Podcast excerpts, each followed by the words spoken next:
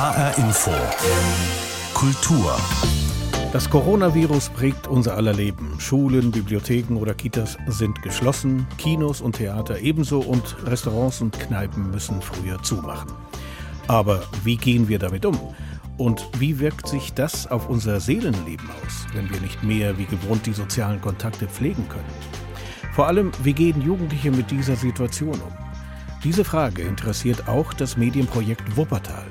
Deswegen hat es ein Filmprojekt gestartet mit dem Titel Corona Diaries, also Corona-Tagebücher. Ach ja, der Film hat immer die Möglichkeit, Menschen eine Stimme zu geben, was, was in dieser Phase, wo man weniger kommunizieren kann, schon mal was Schönes ist.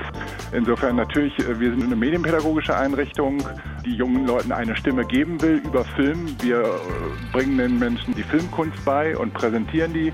Ja, und da ist nicht der Gedanke vor allen Dingen, dass, dass sie beschäftigt sind, das sind sie natürlich auch, sondern dass man in dieser massiven Ohnmachtssituation, in der wir alle sind, dass sie da etwas finden, die die filmen, erzählen da was und die, die das zuhören, die sehen, auch andere Leute leben noch, auch bei anderen geht es weiter. Das sind die Ängste, das sind die Nöte, aber hier und da passieren schöne Sachen. Es gibt noch ein Leben. Andreas von Hören ist der Geschäftsführer des Medienprojektes Wuppertal und er erzählt uns gleich im Gespräch, was und wie die Jugendlichen filmen sollen und vor allem, was hinterher mit diesem Filmmaterial passiert.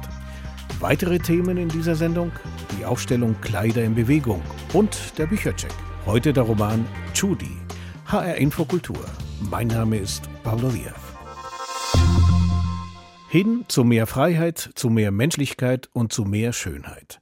Das ist das, was der im März 1770 geborene Dichter Friedrich Hölderlin mit seinen Texten versuchte. Er schaffte auch eine neue Art der Dichtung. Hölderlin galt seinerzeit als Sonderling. Seine Art des Dichtens wurde nicht so richtig verstanden. Erst im 20. Jahrhundert wird er als einer der ganz großen Dichter deutscher Sprache gefeiert. Aus Anlass seines 250. Geburtstages ist dieses Jahr zum Hölderlin-Jahr ausgerufen worden. Viele der Veranstaltungen im Hölderlin-Jahr werden aber angesichts von Corona verschoben, etliche fallen auch aus. Eines, was nicht ausfallen kann, ist der Hölderlin-Pfad zwischen Bad Homburg und Frankfurt am Main. In beiden Städten gibt es Spuren des Dichters. Corinna Tertel verrät uns, welche das sind. Ein kleiner blau-weißer Hinweis auf Hölderlin. An der Stange eines Verkehrsschildes.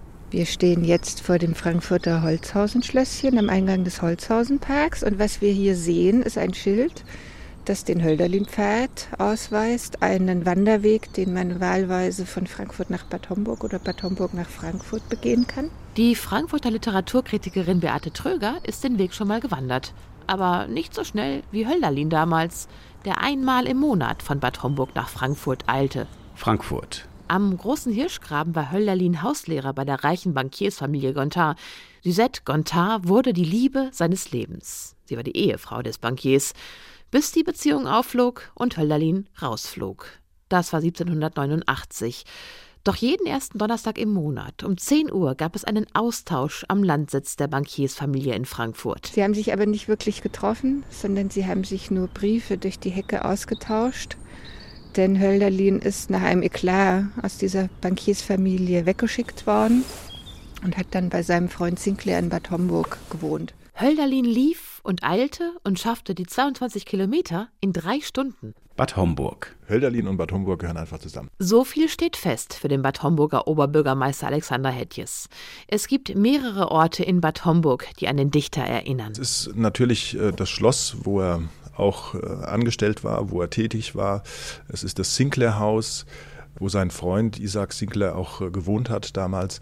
Also es gibt einige Plätze hier in Bad Homburg, wo Hölderlin noch wirklich erlebbar ist. Das Denkmal im Kurpark gehört auch dazu. Knapp vier Jahre hat Hölderlin in Bad Homburg gelebt, gearbeitet und geschrieben, darunter den zweiten Band des Romans Hyperion. Die Stadt besitzt etliche Originalhandschriften von ihm. Eine dieser Handschriften wird in diesem Jahr in der Taunussparkasse zu sehen sein der Hölderlin-Preis. Der Hölderlin-Preis ist mittlerweile einer der bedeutendsten Literaturpreise in Gesamtdeutschland. Seit 1983 gibt es den Preis, jedes Jahr verliehen am Abend vor Hölderlins Todestag im Juni. Die Hölderlin-Gedichte.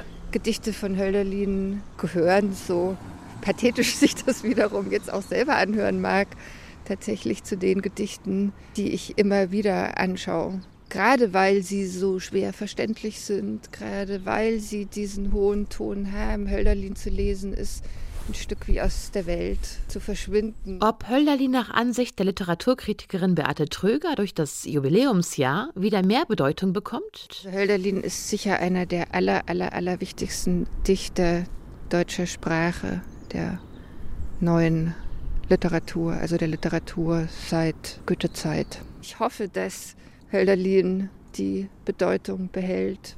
Das wäre dann schon ein großes Glück in einer Zeit, wo Leute vielleicht nicht mehr so selbstverständlich an Gedichte und vor allem auch an kompliziertere Gedichte herangeführt werden. Das Hölderlin-Zitat. Zitiert wird der große Dichter immer wieder gern.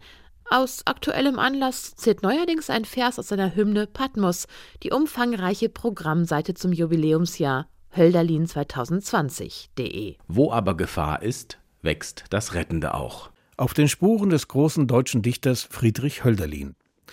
Die Zeit Hölderlins war eine Zeit des gesellschaftlichen und sozialen Umbruchs. Stichwort Französische Revolution von 1789 und Aufbruch in die Moderne. Ein Umbruch, der im Laufe der späteren Jahrzehnte nicht nur in der Literatur oder in der Kunst seinen Ausdruck findet, sondern auch in der Mode. Im 19. Jahrhundert erobern Frauen neue öffentliche Räume und die Stadtgesellschaft gerät in Bewegung. Die weibliche Mode erlebt einen rasanten Wandel. Zu sehen ist das alles in einer neuen Ausstellung des Historischen Museums Frankfurt. Kleider in Bewegung, so heißt diese Ausstellung, die zurzeit nur virtuell zu sehen ist. Vaja Stavrianos. 1850. Die Mode für die Frau dieser Epoche ist üppig. Stoff im Überfluss drapiert und verziert die weibliche Linie. Diese wird dann noch mit Corsagen in Form gebracht. Denn die Frau muss hauptsächlich im Haus repräsentieren. In der gehobenen Gesellschaft tut sie das in Samt und Seide. Anfang des 20. Jahrhunderts nimmt das Volumen der weiblichen Kleidung ab. Denn auch Frauen werden mobiler. Nicht nur in der Arbeitswelt mischen sie seit der Industrialisierung mit, sondern auch im Sport. Kuratorin Maren Härte. Zum Beispiel ja das Radfahren. Das ist so, so ein, ein Bereich, der ab den 1880er, 90er Jahren für Frauen äh, ganz, ganz wichtige Freizeitbeschäftigung wird. Es wird dann tatsächlich auch eine Massenbewegung, weil durch die Massenproduktion ist es für viele Frauen dann tatsächlich auch möglich, sich ein Fahrrad dann, dann selbst auch anzuschaffen. Und da ist natürlich klar, dass mit langen Röcken, die unglaublich stoffreich waren, es dann schwierig ist, so ein Fahrrad zu beherrschen und natürlich auch gefährlich. Von üppigen langen Kleidern, Reifrock und Korsett geht es über das Reformkleid, das nur unter der Brust geschnürt wird, bis hin zu knielangen Kleidern oder Röcken mit viel Bewegungsfreiheit. Die einzelnen Exponate sind zwar schon im Ausstellungskatalog festgehalten, aber jetzt wird das Arrangement der gesamten Ausstellung noch dokumentiert, indem es in Fotos festgehalten wird. Was sonst im Archiv landet, ist jetzt eine Chance, trotz Coronavirus den Interessierten diese Ausstellung wenigstens als Appetithappen online zu präsentieren, damit sie später Lust haben, sich auch die Originale anzuschauen, sagt Fotograf Horst Ziegenfuß. Und das holen wir jetzt hier in dem Aufbau auch sinnvoll nach, so wie es gedanklich von den Kuratorinnen gemacht wurde. Aber jede Ausstellung ist natürlich eine neue Herausforderung. Auch Lichttechnik, das sehen Sie ja auch. Das sind jetzt ganz abgeblendete Lichtstimmungen, um die Kunstwerke, Objekte zu schützen. Und da muss man natürlich jetzt auch mit speziellen Langbelichtungen und so weiter, auch Tiefenschärfe äh, arbeiten. Für die Aussteller bleibt aber der bittere Nachgeschmack, denn monatelange Arbeit ist erstmal dank Corona umsonst. Das bedeutet Umsatzeinbußen für das Museum, die noch nicht abschätzbar sind. Offiziell ist die Ausstellung bis Juli geplant. Rund 200 Exponate verschwinden nun also erstmal in der Dunkelheit. Sie werden gespenstergleich in weiße Tücher eingewickelt. Denn die Kleider können nicht einfach wieder in Kisten verpackt werden.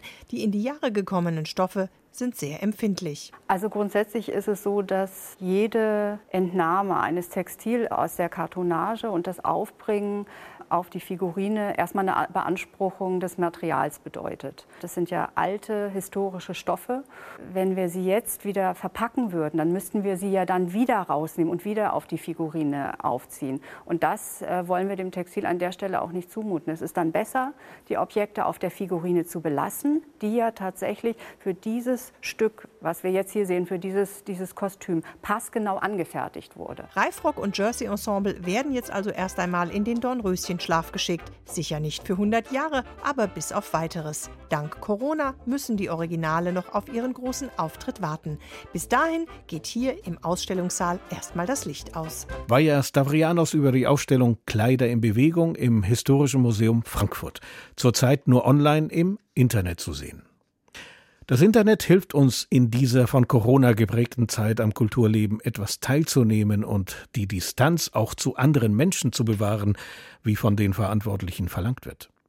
Das Internet ist auch jener Treffpunkt, wo sich Menschen risikolos austauschen können. Aber wie gehen wir mit diesen Beschränkungen um? Das Medienprojekt Wuppertal ruft Jugendliche dazu auf, Corona Diaries zu drehen, also filmische Tagebücher. Und das hört sich dann so an.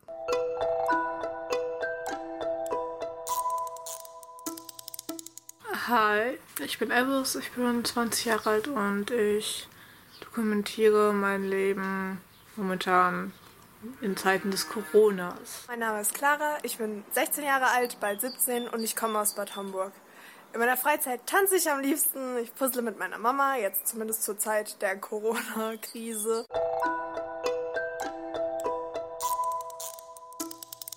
Wir sind gerade zusammen auf Texel. Wir sind vor circa einer Woche hier hingefahren und ähm, von da bis jetzt hat sich die Lage ähm, dem Coronavirus auf jeden Fall nochmal deutlich verschärft. Ich glaube, ähm, wenn wir jetzt hätten entscheiden müssen, ob wir fahren würden oder nicht, hätten wir uns wahrscheinlich doch dagegen entschieden.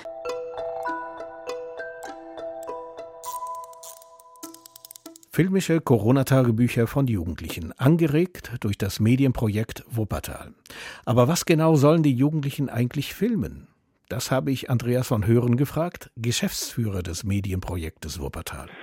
Es geht darum, dass junge Menschen ihren Alltag gerade filmen, der sich ja radikal verändert hat. Die gehen nicht mehr in die Schule oder zur Arbeit oder in der Ausbildung, treffen sich nicht mehr mit Leuten, sondern sind vorwiegend zu Hause haben dadurch Zeit, will ich mal sagen, auch für so eine künstlerische Beschäftigung und, und, und das Leben verändert sich gerade. Und das sollen sie dokumentieren, wie sie das gerade empfinden, was sie überhaupt machen, was sie draußen sehen, wie sie mit der Lage auch innerlich umgehen, mit der Familie, mit ihren Liebesbeziehungen. Und was ist die Absicht dahinter? Ich nehme an, eine pädagogische. Ach ja, der Film hat immer die Möglichkeit, Menschen eine Stimme zu geben, was, was in dieser Phase, wo man weniger kommunizieren kann, schon mal was Schönes ist. Äh, insofern natürlich, äh, wir sind eine medienpädagogische Einrichtung, die jungen Leuten eine Stimme geben will über Film. Wir äh, bringen den Menschen die Filmkunst bei und präsentieren die. Eigentlich auch in Kinos hier als Filmpremiere, das im Augenblick nur viral ne, über YouTube. Ne, das heißt, alle diese kleinen Filme, die gemacht werden von vielen äh, Menschen, werden hier gerade uns hochgeschoben und auf unserem YouTube-Kanal vom Medienprojekt Wuppertal veröffentlicht.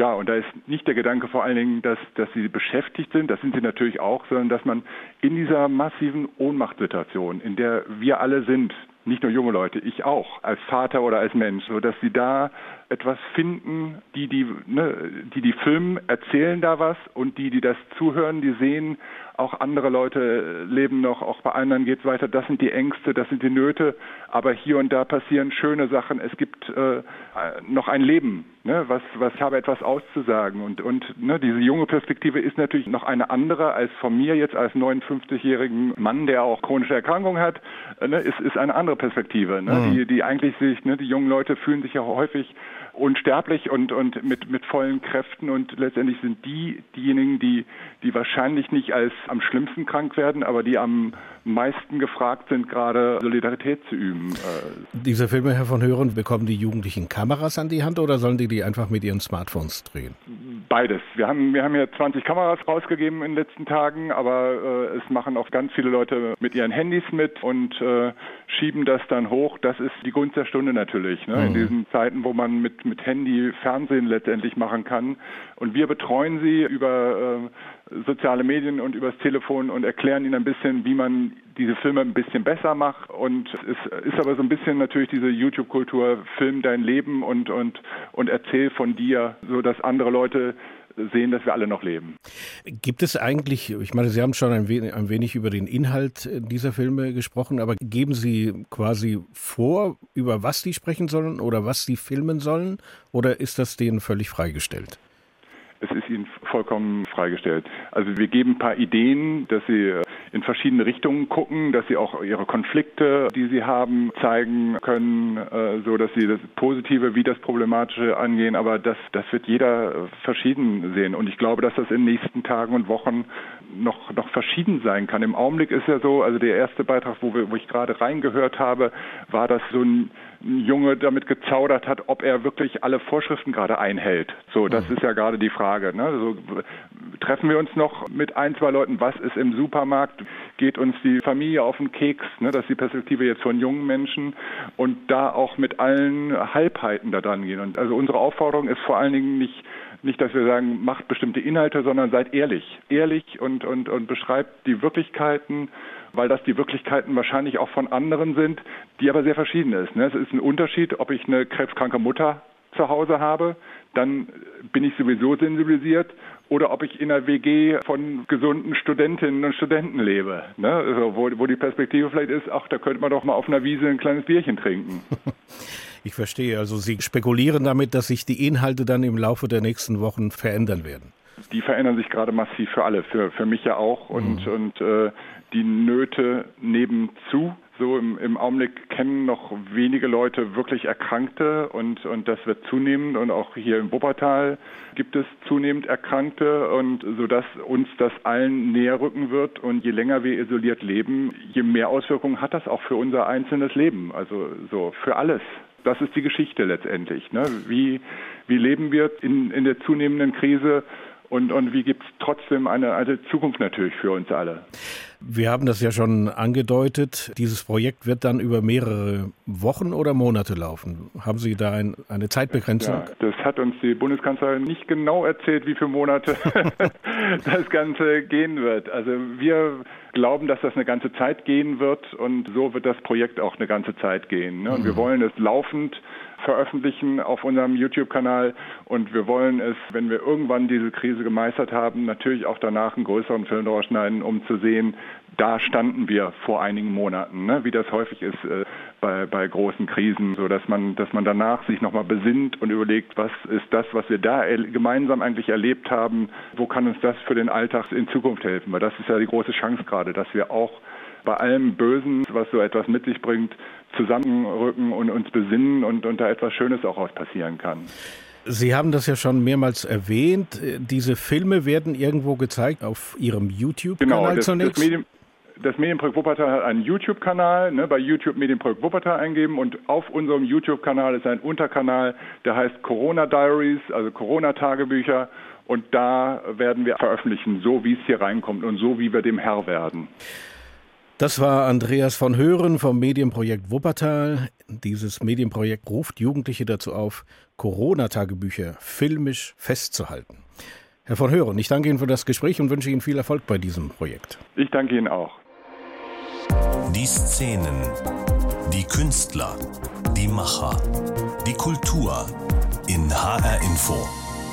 Umbruchzeiten bestimmen die heutige Sendung von HR Infokultur. Eine solche Umbruchzeit und die damit verbundenen politischen und gesellschaftlichen Auseinandersetzungen finden wir Ende des 19. Jahrhunderts in Berlin. 1896 erwirbt nämlich die Nationalgalerie Berlin als erstes Museum der Welt Werke der Pariser Moderne. Bilder von Edouard Manet, Claude Monet, Auguste Renoir und Paul Cézanne. Initiiert wird der Kauf der Bilder durch Hugo von Tschudi, damaliger Direktor der Nationalgalerie. Der Kauf geschieht gegen den erbitterten Widerstand des deutschen Kaisers und des deutsch-nationalen Lagers, die mit den bunten Bildern der Franzosen nichts anzufangen wusste. In dieser Zeit spielt auch der Roman von Mariam Küsel Husseini. Judy heißt er, wie der Held des Romans. Frank Statzner stellt es vor. HR Info. Der Büchercheck. Der Roman präsentiert Hugo von Tschudi als Lichtgestalt, großgewachsen, feine Züge, hochgebildet, zugewandt und feinfühlig, europäisch und selbstbewusst aus altem Schweizer Adel, ein Ästhet mit unerschöpflicher Leidenschaft für die moderne Kunst aus Frankreich und damit in jeder Beziehung ein krasser Gegenpol zum provinziellen und pompös kitschigen Kaiser Wilhelm II. Aber beide haben auch schwer zu tragen. Tschudi leidet an einer Hauttuberkulose, die langsam seinen Kopf anfrisst und ihn im Bewusstsein in seiner Endlichkeit leben lässt, und Wilhelm mit verkürztem Arm und geringem Intellekt ahnt zumindest die Differenz zwischen den Anforderungen seiner Rolle und seinen tatsächlichen Möglichkeiten. Worum es geht. Die Geschichte hat mehrere Ebenen. Zum einen geht es um den Konflikt zwischen diesen beiden so unterschiedlichen Charakteren und ihren Kampf um die Hoheit in der Nationalgalerie. Darf sie moderne Werke aus Frankreich kaufen und ausstellen oder nicht? Eine Welt von Ressentiments, Intrigen und Macht. Dahinter aber steht die eigentliche Geschichte, die Entdeckung dieser neuen Kunst, des neuen Sehens, neuer Maltechniken, Perspektiven, des Lichts und der Farben. Ein Orkan in der Pupille, heißt es an einer Stelle. Als Leser wird man quasi zum Zaungast einer epochalen Geburt. Und zugleich kann man in die Berliner Gesellschaft dieser Zeit eintauchen, in ihre Welt der Salons und Bars einerseits und die der Paläste andererseits. Man begegnet zum Beispiel Max Liebermann, Adolf Menzel, Max Slevogt, Cosima Wagner oder Industriellen und Mäzenen der Zeit. Menschen, für die Tschudi eine Galionsfigur ihrer Kunstentdeckung ist. Und auf der anderen Seite die Gefolgschaft des Kaisers, verschrobene, adlige, traditionelle oder reaktionäre Kunstmenschen, die Welt der klassischen Malerei, der Schlachtengemälde und Repräsentationskunst. Wie es geschrieben ist. Judy erlebt die moderne Kunst als Rausch und genauso schreibt Mariam Küsel Husseini. Ein sprachliches Feuerwerk, oft direkt aus dem Empfinden der Figuren herausgeschrieben, sensibel, hochemotional, flirrend, bildstark, wie der Malgestus der Impressionisten in Sprache übersetzt. Nein, knirschte er immer und immer wieder vor dem Spiegel im Bad. Nein, nein, umfasste seine Wangen, die Lippen. Er wollte diese Krankheit nicht mehr sehen, starrte sich an. Ich löse mich auf. Ungläubig, ohne Trost, ohne Heilung. Wutentbrannt, leise schluchzend. Ich sterbe nicht, ich sterbe nicht. Immer wieder zerrieb er diese Worte, immer wieder fauchte er sie in den Spiegel. Während das Wasser lief und seine Krämpfe, sein Seelentoben überrauschte, so dass niemand etwas davon mitbekam. Diese Sprache kann berauschen, sie transportiert Tragik, aber auch Komik, wenn Liebermann zum Beispiel krass Berlinert. Und manchmal trägt sie auch Sarkasmus, wie bei der Beschreibung des Kaisers und seiner Entourage. Wie ein Strudel wirkt auch der Aufbau des Romans. Die Kapitel beginnen häufig wie eine Bild- oder Szenenbeschreibung und enden oft mit einem Cliffhanger. So kann ein Roman über die Kunst durchaus ein spannendes Stück Literatur sein. Wie es gefällt. Muss ich das noch sagen? Ein ganz starkes Buch, so virtuos geschrieben, so informativ, so anschaulich, so unterhaltend, so fesselnd. Ein Roman für den Geist und das Gefühl gleichermaßen. Mariam Küsel Husseini, die als Kind aus Afghanistan nach Deutschland kam, hat uns ein Buch über die Kunst geschenkt, das nicht nur für Freunde der bildenden Kunst ein Erlebnis sein kann. HR Info, der Büchercheck, auch als Podcast zum Nachhören auf hrinforadio.de. Judy von Mariam Küsel Hosseini ist im Robold Verlag erschienen und kostet 24 Euro. Frank Statzner hat das Buch vorgestellt. Wegen des Coronavirus fallen viele Kulturveranstaltungen aus. Aber da der Fantasie keine Grenzen gesetzt sind, beleben viele Künstler eine alte Tradition wieder, die Hauskonzerte. Internet macht es möglich. Via Streaming kann Frau und Mann ein Theaterstück sehen oder auch einem Konzert beiwohnen. Zum Beispiel einem Klavierkonzert der Pianistin Elena Baschkirova Barenboim. Sie leitet das Intonationsfestival im Jüdischen Museum Berlin und sein Pendant in Jerusalem. Das Festival im April war längst organisiert, musste aber wegen Corona abgesagt werden. Maria Osowski hat Elena Baschkirova Barenboim getroffen.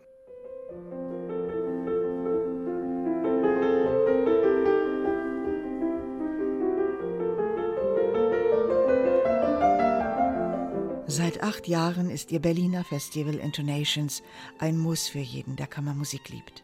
Elena Baschkirova ist die Programmmacherin, Gastgeberin, Pianistin, Managerin und selbst in diesen schweren Zeiten bleibt sie optimistisch.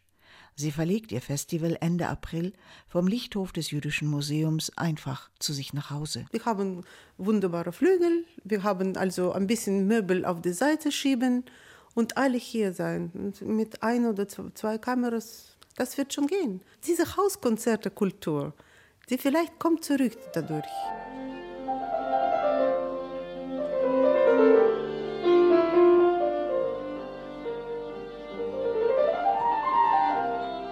Künstler, die in Berlin leben, spielen an vier Abenden ein Streichtrio von Schubert, ein Bruckner Quintett, ein Brahms Klarinettentrio und vieles andere. Im schönen Musikzimmer muss lediglich einer der beiden Flügel in einen anderen Raum geschoben werden, das Instrument des Maestro Daniel Barenboim. Das war überhaupt seine Idee. Ich muss oh. sagen, er war sehr, sehr gut. Er hat, warum machst du das nicht zu Hause? Ich habe gesagt, möchtest du das wirklich, dass wir so Haus besetzen? Er sagt, ja, das ist dafür, das ist das Beste. Baschkirova möchte, dass sich die Spannung im Netz überträgt. Deswegen will sie nicht aufzeichnen, sondern live streamen. Denn nur dieses besondere Gefühl macht ein Konzert einzigartig. Es ist eine Kombination von Glücksgefühl und Risiko. Jeder Auftritt ist ein bisschen ein Risiko, ein physisches Risiko. Und deswegen, ich glaube, das ist wichtig, dass es richtig live passiert. Das ein bisschen ein Gefühl, dass man dabei ist. Elena Baschkirova sorgt sich um ihre Kolleginnen und Kollegen, die momentan in materielle Not geraten. Und sie spürt, dass viele Musiker gerade ihre Energie verloren haben. Eine dunkle Wolke hinge über ihnen und sie fühlten sich leer. Nicht alle können so relativ gelassen in die Zukunft schauen wie sie selbst. Baschkirova hat 20 Jahre in der Sowjetunion gelebt. Unsicherheiten kennt sie gut. Wenn man Mangel hat an äh, Produkten oder sowas, da kommt die Fantasie manchmal dazu. Deswegen denkt man immer in russischen, sowjetischen Häusern, die Tische waren voll mit Sachen und immer irgendwelche Salate und interessante Sachen. Das ist Fantasie. Es gibt auf Russisch, man sagt Golna Выдумки хитра. Das heißt, nackte Leute haben mehr Fantasie. In ihr Haus im Süden der Stadt hat sie jetzt auch ihre Mutter geholt, um sie zu schützen. Und ein kleines Wunder, auch ihr Ehemann Daniel Barenbäum ist jetzt zu Hause. Wir lesen, wir sprechen miteinander. Also es ist interessant. Jemand hat ihm heute einen Witz gesagt. Sein Freund hat ihn angerufen und sagte, ja, guck mal, was die Menschen tun. Ganze Menschheit hat so eine Epidemie erfunden, so dass du ein bisschen freie Zeit hast. Also das fand ich sehr gut. Also das ist alle, ja, er hat Zeit, er genießt das bis jetzt. Also natürlich, er macht Pläne und spielt Klavier und äh, vielleicht ist das nicht nur schlimm, dass man zu sich kommt. Die Pianistin Elena Baschkirova-Barenboim freut sich über etwas mehr Freizeit in Zeiten von Corona. Maria Osowski hat sie in Berlin getroffen. Soweit HR Infokultur. Die Sendungen finden Sie online auf unserer Internetseite hrinforadio.de und in der ARD Audiothek. Mein Name ist Pablo Diaz.